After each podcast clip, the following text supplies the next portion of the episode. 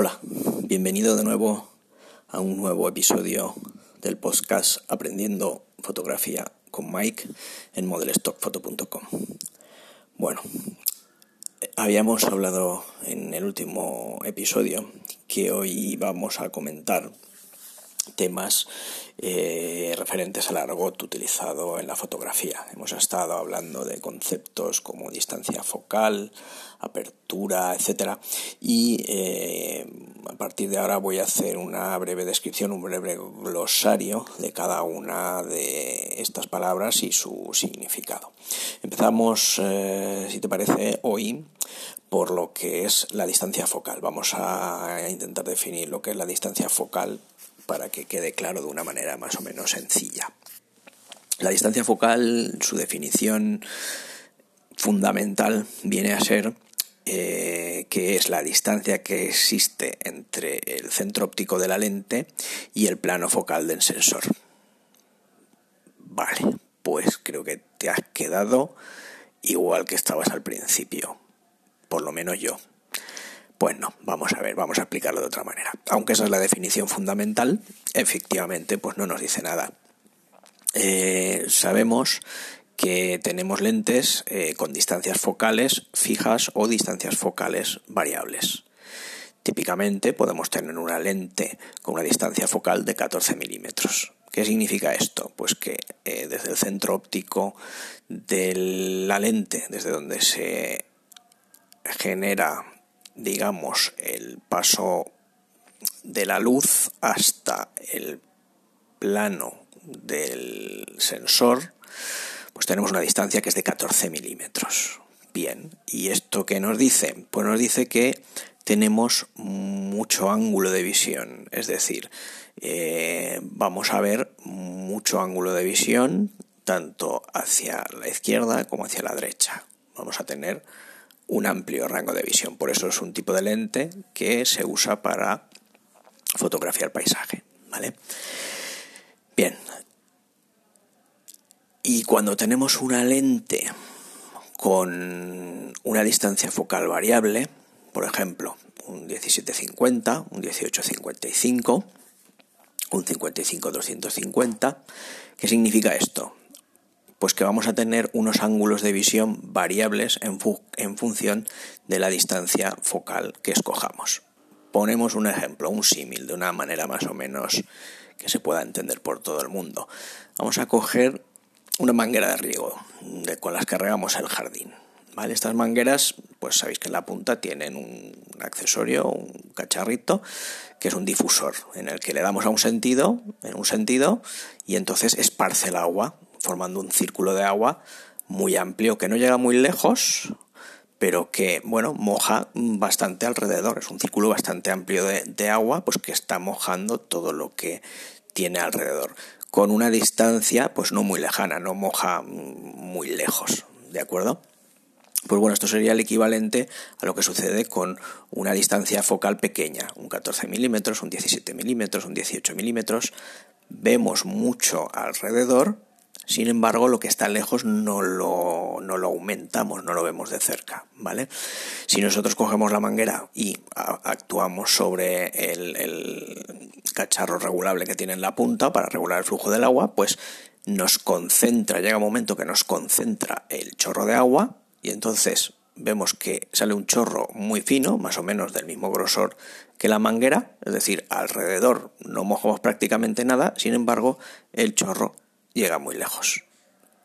Entonces ese chorro, al llegar tan lejos, pues sería equivalente a lo que es en la visión, en el ángulo de visión que vemos, pues un objetivo, por ejemplo, una lente que tenga un 250 milímetros de distancia focal, estamos aumentando mucho, estamos mirando como a través de un prismático, es decir, el ángulo es muy cerrado, llega muy lejos, sin embargo, no vemos mucho alrededor. Eso sí, nos ha acercado la imagen muchísimo. El efecto es igual que mirar con unos prismáticos. Entonces, este sería más o menos el concepto de distancia focal. Luego, las distancias focales tienen una serie de características que mm, vienen determinadas por su capacidad de mostrar la imagen tal como es en el mundo real. ¿Qué quiero decir con esto? Pues por ejemplo, una lente ultra gran angular de 14 milímetros nos permite un amplio abanico de visión, sin embargo tiene un pequeño defecto y es que eh, produce aberraciones geométricas. ¿Qué es una aberración geométrica? Una distorsión de la realidad. ¿Esto cómo se puede comprobar de forma fácil? Pues si tenemos un ultra gran angular y hacemos una foto de un grupo de personas que cubra el cuadro completo, que cubra el visor por el que estamos mirando, vamos a ver que las personas centrales pues salen eh, más o menos bien, no detectamos un cambio en su fisonomía, en sus rasgos de forma identificable, a simple vista. Sin embargo, las personas que están en las esquinas, pues podemos ver que ligeramente están deformadas. Si nos fijamos bien, veremos que típicamente sufren algún tipo de curvatura hacia adentro de la imagen. Entonces, este tipo de lentes, grandes angulares, pues no son las más adecuadas para hacer retratos. Por eso veréis por ahí pues que hay una serie de eh, recomendaciones a la hora de utilizar determinados tipos de lentes para determinados tipos de fotografía. ¿Cuáles son más o menos estas recomendaciones? Pues tipos de lentes eh, de corta distancia focal, 14 milímetros, 11 milímetros, 17 milímetros, etcétera, son ultra gran angulares para hacer principalmente pues paisajes. Eh, un 24 milímetros, pues más o menos lo mismo. No es un ultra gran angular, pero es un gran angular y nos permite también pues, hacer paisajes. Luego tendríamos un 35 milímetros, que es el más universal, la distancia focal más universal, pues que nos va a permitir hacer prácticamente cualquier tipo de fotografía, aunque no es lo más adecuado para retrato, pero más o menos se pueden hacer. Si no situamos la imagen del retratado eh, en la esquina de la imagen, en la esquina del, del audio de la pantalla o, de, o del visor a través del cual lo estamos viendo, si no lo situamos cerca de las esquinas, pues vamos a tener más o menos una buena imagen capturada, ¿vale? 50 eh, milímetros, bueno, pues por ahí veréis que es el uso es muy bueno, porque eh, para retratos lo mejor, porque tiene la capacidad del ángulo de visión que coincide con el ángulo de visión humana, bueno, en fin, una serie de cosas que son algunas discutibles. Es un buen objetivo, tiene poca distorsión, pero eh, normalmente para hacer fotografía de retrato se usan distancias focales más altas. Hablamos, por ejemplo, de un 85 milímetros, de un 135, de un 200. En este tipo de rangos eh, nos movemos para hacer retratos que no tengan ningún tipo de distorsión geométrica, tanto de primeros planos como medios planos, eh, primerísimos planos, planos americanos. Esto ya hablaremos más adelante lo que son cada uno de estos planos. Y bueno, pues la distancia focal va también eh, relacionada con lo que es la profundidad de campo. Pero bueno, la profundidad de campo ya la vemos en otro episodio para no liarnos demasiado. Eh, si tenéis alguna duda, cualquier cuestión que pueda surgiros, podéis entrar en modelstockfoto.com y localizar la entrada de este podcast y me dejáis ahí los comentarios. Yo los leo y os contesto de la mejor forma posible. Pues nada, nos vemos en el siguiente. Un saludo. Hasta luego. Hola, bienvenido a un nuevo episodio de Aprendiendo Fotografía con Mike en modelstockfoto.com. Bueno, hoy vamos a hablar del concepto de profundidad de campo. Este concepto está íntimamente relacionado con el que comentábamos en el episodio anterior, el de la distancia focal. ¿Qué es la profundidad de campo? Bueno, pues la profundidad de campo no es ni más ni menos que eh, la distancia entre un punto más cercano y un punto más lejano en la cual vamos a ver en la imagen todo lo que esté dentro de esa distancia de forma nítida, se va a distinguir perfectamente, ¿vale? Ese es el concepto principal. Eh, la distancia focal influye muchísimo en la profundidad de campo. Eh, distancias focales pues más cortas como 14 milímetros, 17 milímetros, etcétera, tienen eh, una profundidad de campo muy elevada. Por eso que eh, son las lentes principales con las cuales se suele retratar mucho el paisaje. ¿vale? Dentro de lo que es la profundidad de campo, eh, hay que saber también que se utiliza como un recurso compositivo. ¿Qué es un recurso compositivo? Bueno, pues lo podemos definir como un truco por el cual vamos a lograr que una imagen pues, luzca más bonita, tenga una determinada presencia, transmita una determinada sensación. Esto es algo que eh, se utiliza muchísimo mm, realmente la fotografía es composición, es decir, si somos capaces de captar una escena de una determinada forma, eh, vamos a poder ver que nuestras fotografías quedan muy chulas, van a lucir muy bien. Eh, si no somos capaces de que nuestras fotografías luzcan bien, no va a ser un tema de la cámara, ni de los ajustes de la cámara, ni del modo que estoy utilizando en la cámara, que sí, podría serlo, pero si técnicamente está bien, es decir, si hemos hecho una foto en modo automático, por ejemplo, eh, la foto va a salir pues bastante bien, pero a lo mejor no transmite nada, no dice nada, no consiguen captar la esencia de lo que queremos transmitir con ella. Pero bueno, el recurso compositivo es algo que veremos mucho más adelante. Ahora nos quedamos con que lo que es la profundidad de campo va a ser la distancia entre un punto A y un punto B, entre lo que todo lo que queda en medio de esos dos puntos se va a ver de forma nítida. Tanto lo que esté por delante del punto A como lo que esté por detrás del punto B se va a ver de forma borrosa, no se va a ver de forma nítida, ¿vale? Pues estupendo, ¿vale? ¿Y cómo vamos a hacer un paisaje? ¿Cómo sé yo qué distancia es el punto A y el punto B? Bueno, no os preocupéis porque eso lo iremos viendo más adelante cuando hablemos de la forma de ejecutar distintos tipos de fotografía. Por el momento vamos a quedarnos con que la profundidad de campo es la distancia entre un punto A y un punto B en la cual todo lo que queda comprendido entre todos esos dos puntos se ve de forma nítida. Todo lo que queda fuera de ahí se va a ver de forma borrosa. Mm, simplemente para terminar, un ejemplo muy típico de esto lo vais a ver en los retratos en las que la persona que sale en el retrato pues eh, se ve perfectamente definida y el fondo que tiene detrás está borroso. Bueno, pues esto es un efecto de profundidad de campo. Lo que se hace es jugar con el recurso compositivo de la profundidad de campo este, para producir un desenfoque eh, a propósito de lo que está detrás de la persona retratada y que ésta destaque eh, por encima eh, de la fotografía, por encima del fondo. ¿vale? Lo hablaremos más en detalle en recursos compositivos, pero de momento quedémonos con que la profundidad de campo nos permite jugar con lo que queremos que en la foto salga con nitidez o con lo que queremos que en la foto salga pues borroso.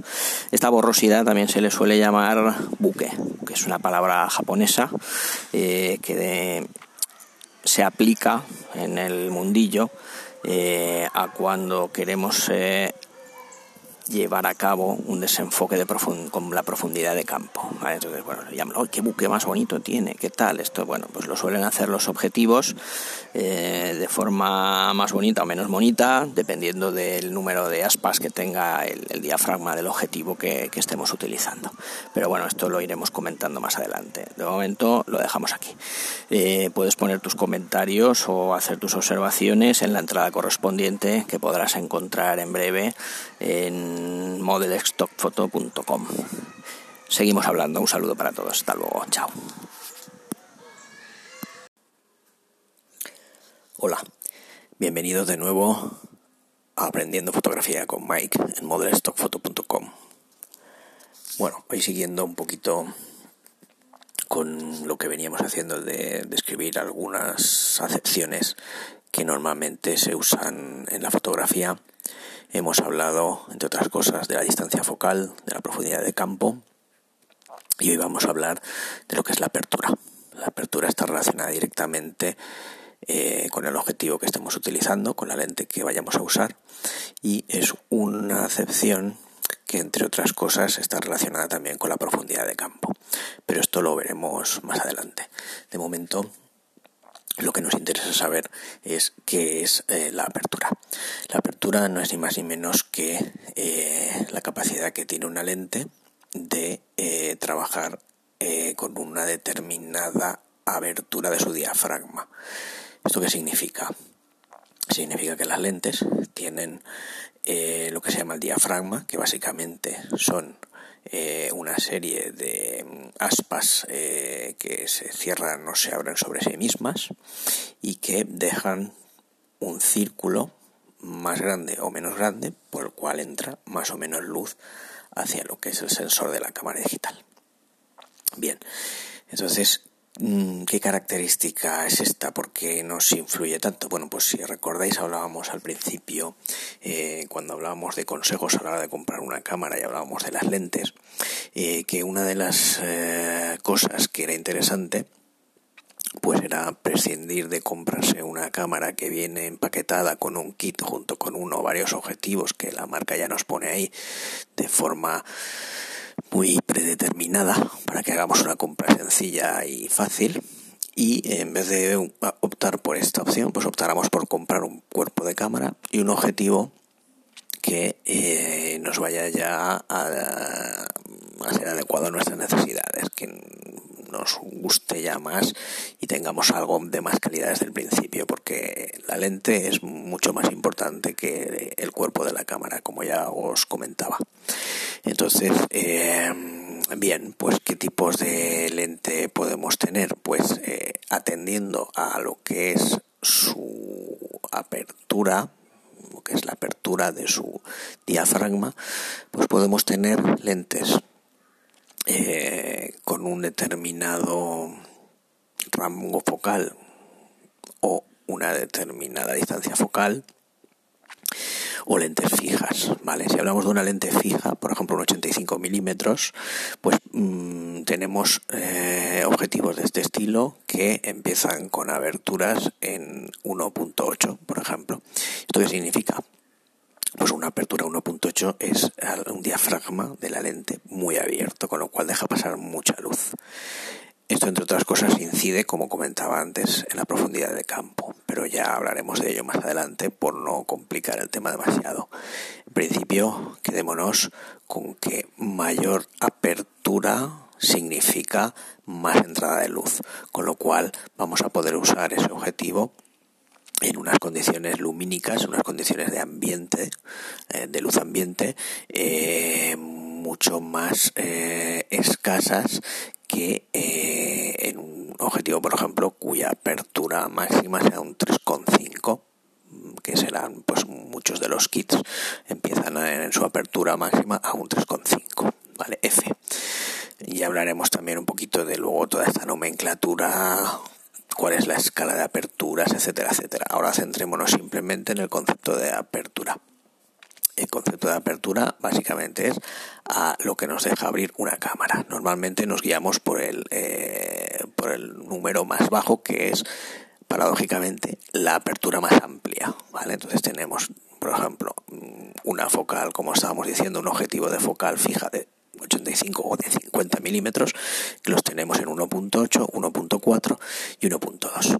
Por supuesto, los objetivos de eh, aperturas 1.2, 1.4 eh, tienen precios astronómicos y realmente mm, para los objetivos que podemos tener como fotógrafo amateur o, avanzado realmente no nos van a aportar demasiado. Eh, de hecho, muchos objetivos que, se compran con una apertura amplia luego se utilizan eh, con aperturas mucho más cerradas de las que es su, máxima apertura. ¿vale? Bien.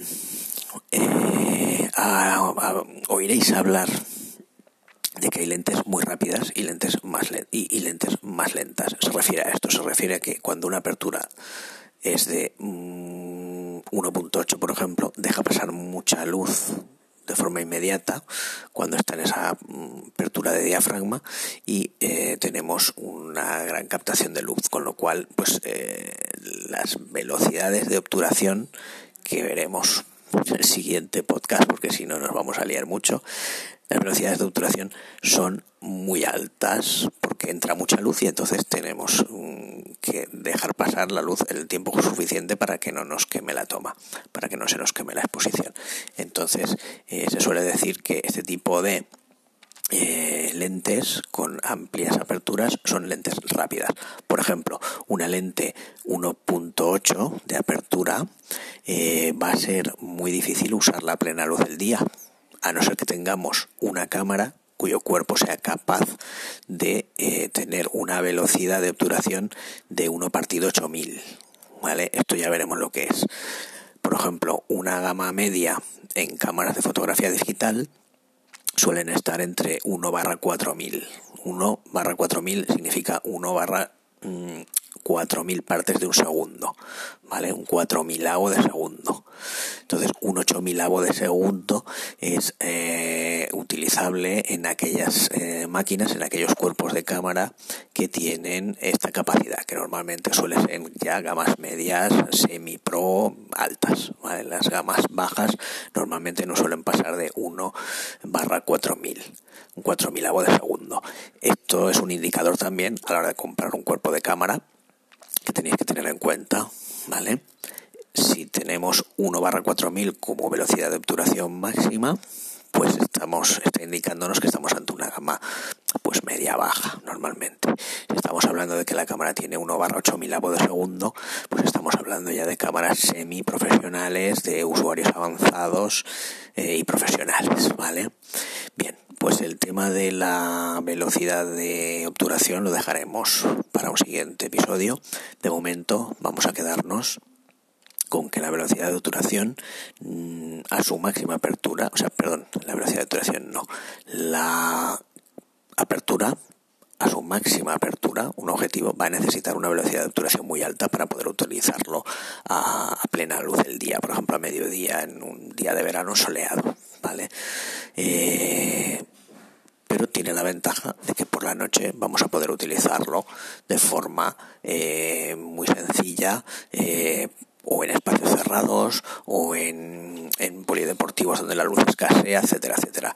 Quedémonos con esto. Apertura máxima es siempre mejor que una apertura máxima eh, menor. Un 1.8 siempre va a ser mejor que un 2.8 o un 3.5, ¿vale? Quedémonos ahí. Hablaremos en el siguiente podcast de lo que es la velocidad de obturación que está íntimamente relacionado con este concepto de apertura.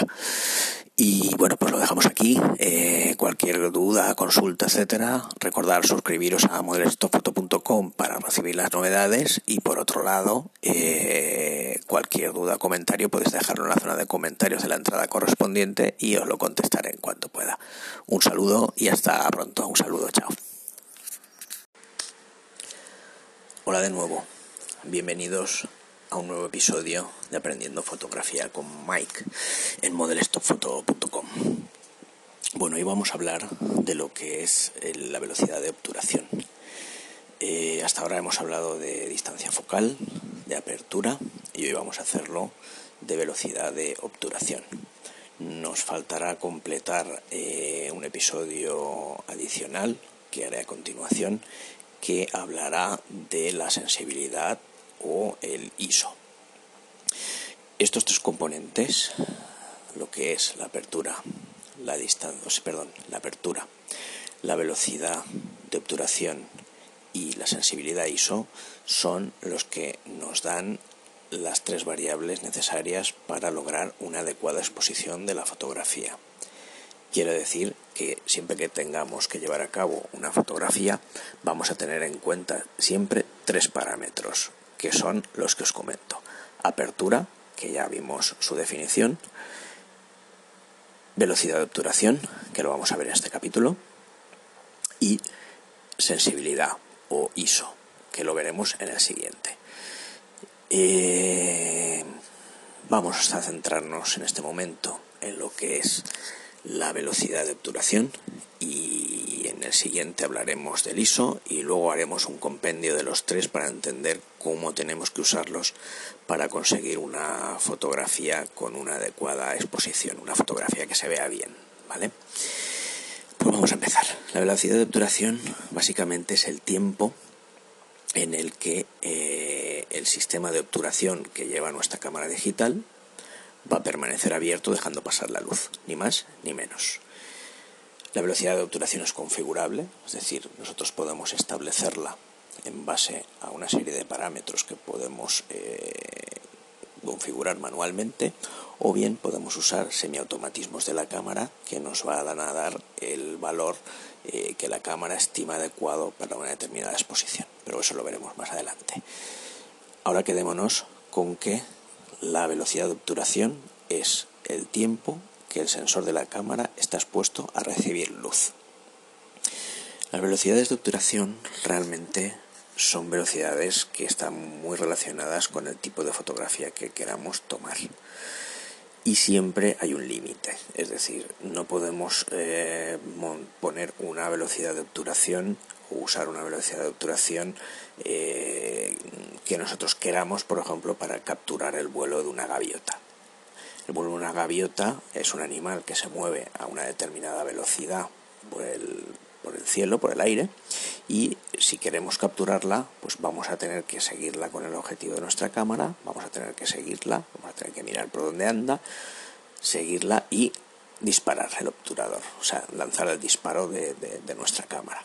En ese momento que nosotros disparamos, el obturador se va a, abrir durante el tiempo que hayamos especificado o si hemos elegido un automatismo de la cámara para que nos lo controle, pues por el tiempo que considere oportuno.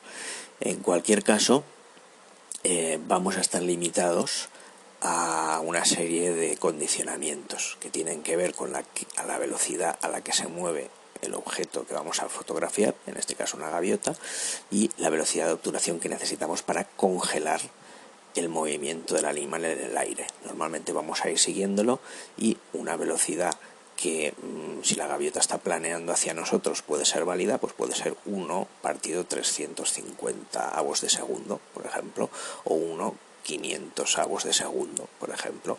Esto se ve en la cámara particularmente pues eh, de la forma 1 barra 500, 1 barra 450, 1 barra 1000, etcétera.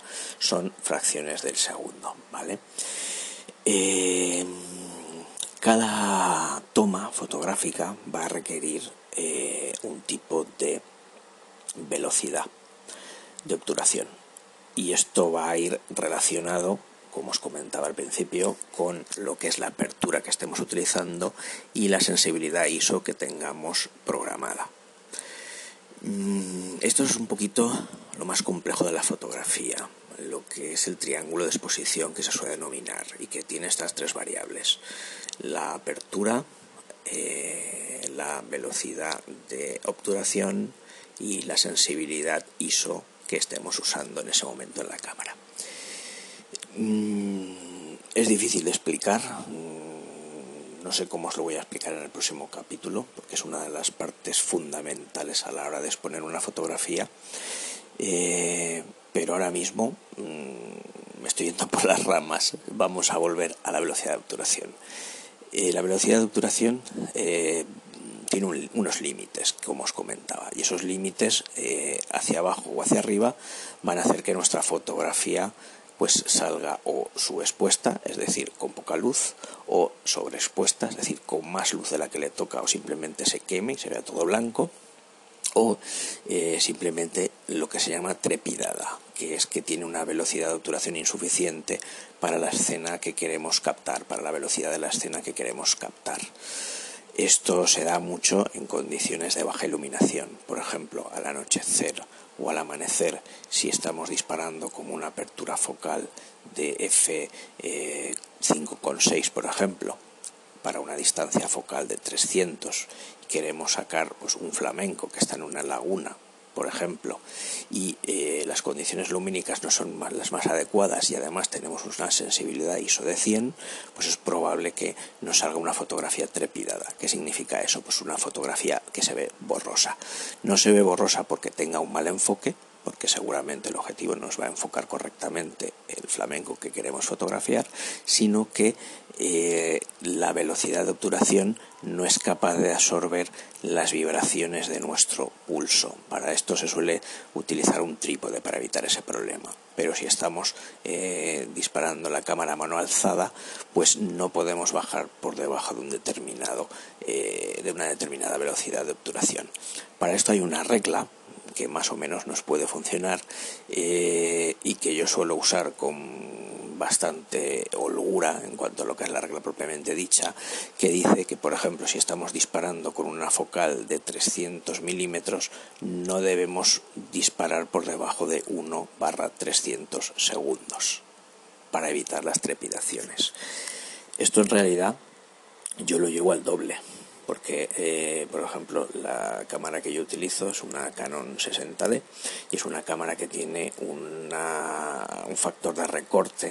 Aquí entramos en otro concepto que voy a tener que explicaros más adelante, ¿vale? Un factor de recorte de 1.6. ¿Qué significa un factor de recorte de 1.6? Bueno, pues significa eh, que la imagen, eh, con respecto a lo que es un sensor full frame, un sensor de tamaño completo, Recordar que la Canon 60D es una cámara de formato de sensor APS-C con unas medidas inferiores a las que tiene, por ejemplo, eh, pues una Canon 5D que tiene un sensor completo, que es de 35 milímetros, equivalente a de la fotografía analógica, pues eh, mm, ese factor de recorte hace que tengamos que tener en cuenta eh, la regla de la proporcionalidad de la distancia focal contra lo que es la velocidad de obturación, que dice que la velocidad de obturación no debe de ser inferior a la distancia focal, pues bueno, habría que multiplicarlo por dos aproximadamente.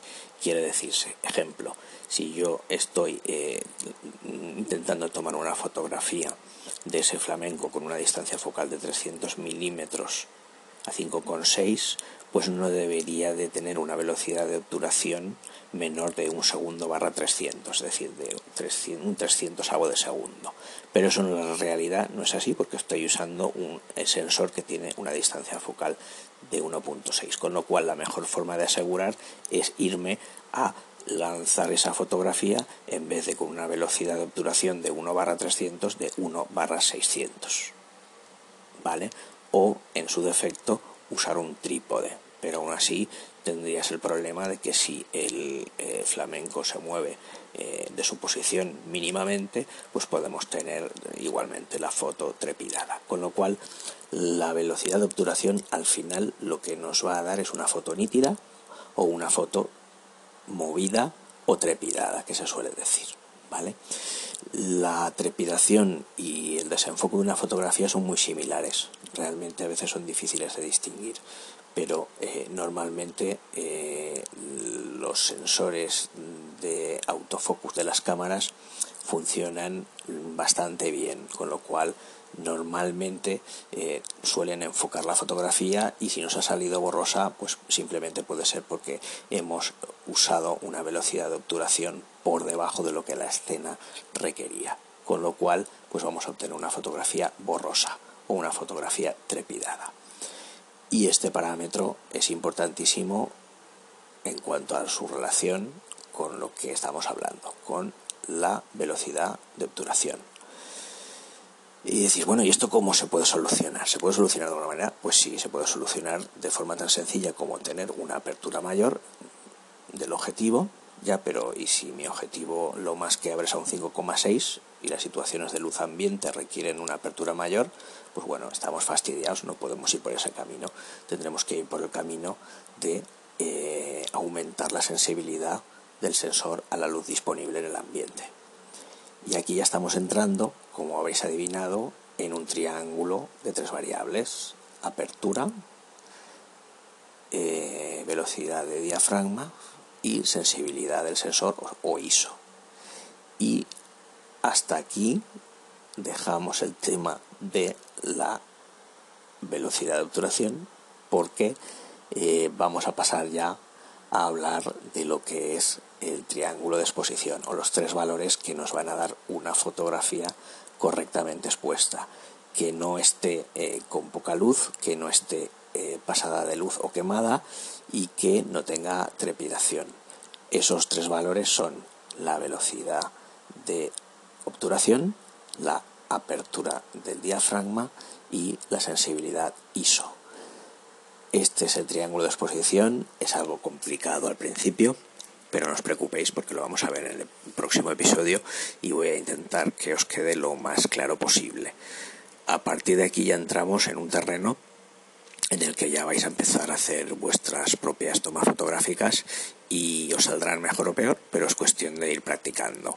Eh, se pueden empezar a usar los modos semiautomáticos y pronto vais a descubrir que usar el modo manual, que es el uno de los modos más versátiles que nos dan las cámaras fotográficas, pues vais a poder usarlo también eh, sin ningún tipo de problema y con total tranquilidad.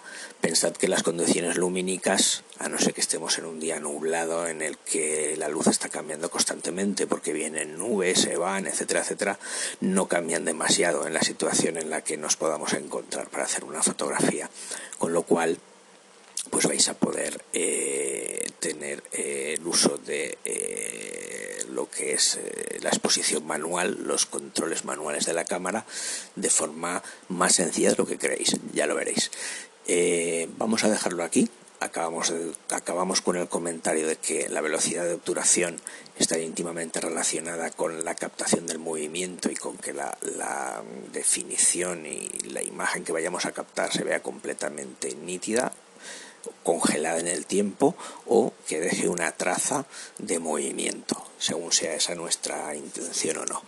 Pero ya os comento, mm, lo dejamos aquí, velocidad de obturación y pasaremos al triángulo de la exposición donde vamos a ver los tres valores y, vamos a eh, tratar conjuntamente lo que es la apertura, lo que es la velocidad de obturación y lo que es la sensibilidad ISO, que son los tres valores que al final nos van a dar la exposición, la toma correcta de la escena que queremos captar con nuestra cámara digital. Bueno, pues mm, lo dejamos aquí. Podéis seguir la entrada en la web modelstockfoto.com, como siempre, dejar vuestros comentarios, vuestras preguntas, vuestras dudas y a partir de ahí iremos respondiendo. Nos vemos en, en el siguiente capítulo. Un saludo a todos. Chao.